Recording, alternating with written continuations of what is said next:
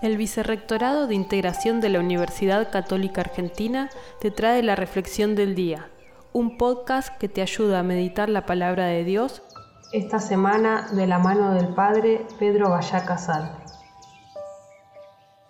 Hoy, día 2 de noviembre, junto a toda la Iglesia, celebramos la memoria de todos los fieles difuntos.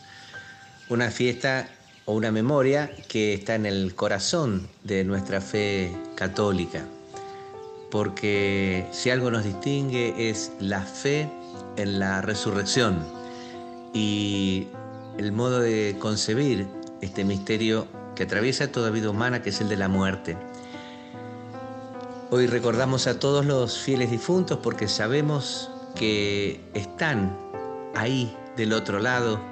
Eh, junto a Dios y aunque nosotros lloremos su partida y, añoremos su presencia física, nuestra fe nos dice que, la vida no termina con la muerte, que la vida humana eh, es un, anhelo de eternidad que Jesús nos, nos invita a creer que es cierto.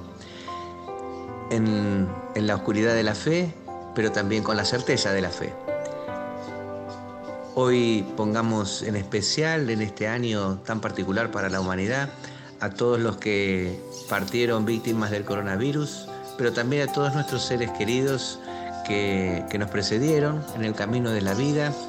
Y pidamos mantener siempre encendida la fe de este reencuentro en la casa de Dios, en ese cielo que aprendimos cuando éramos chicos, que nos llena de, luz y de esperanza aún en medio de la oscuridad.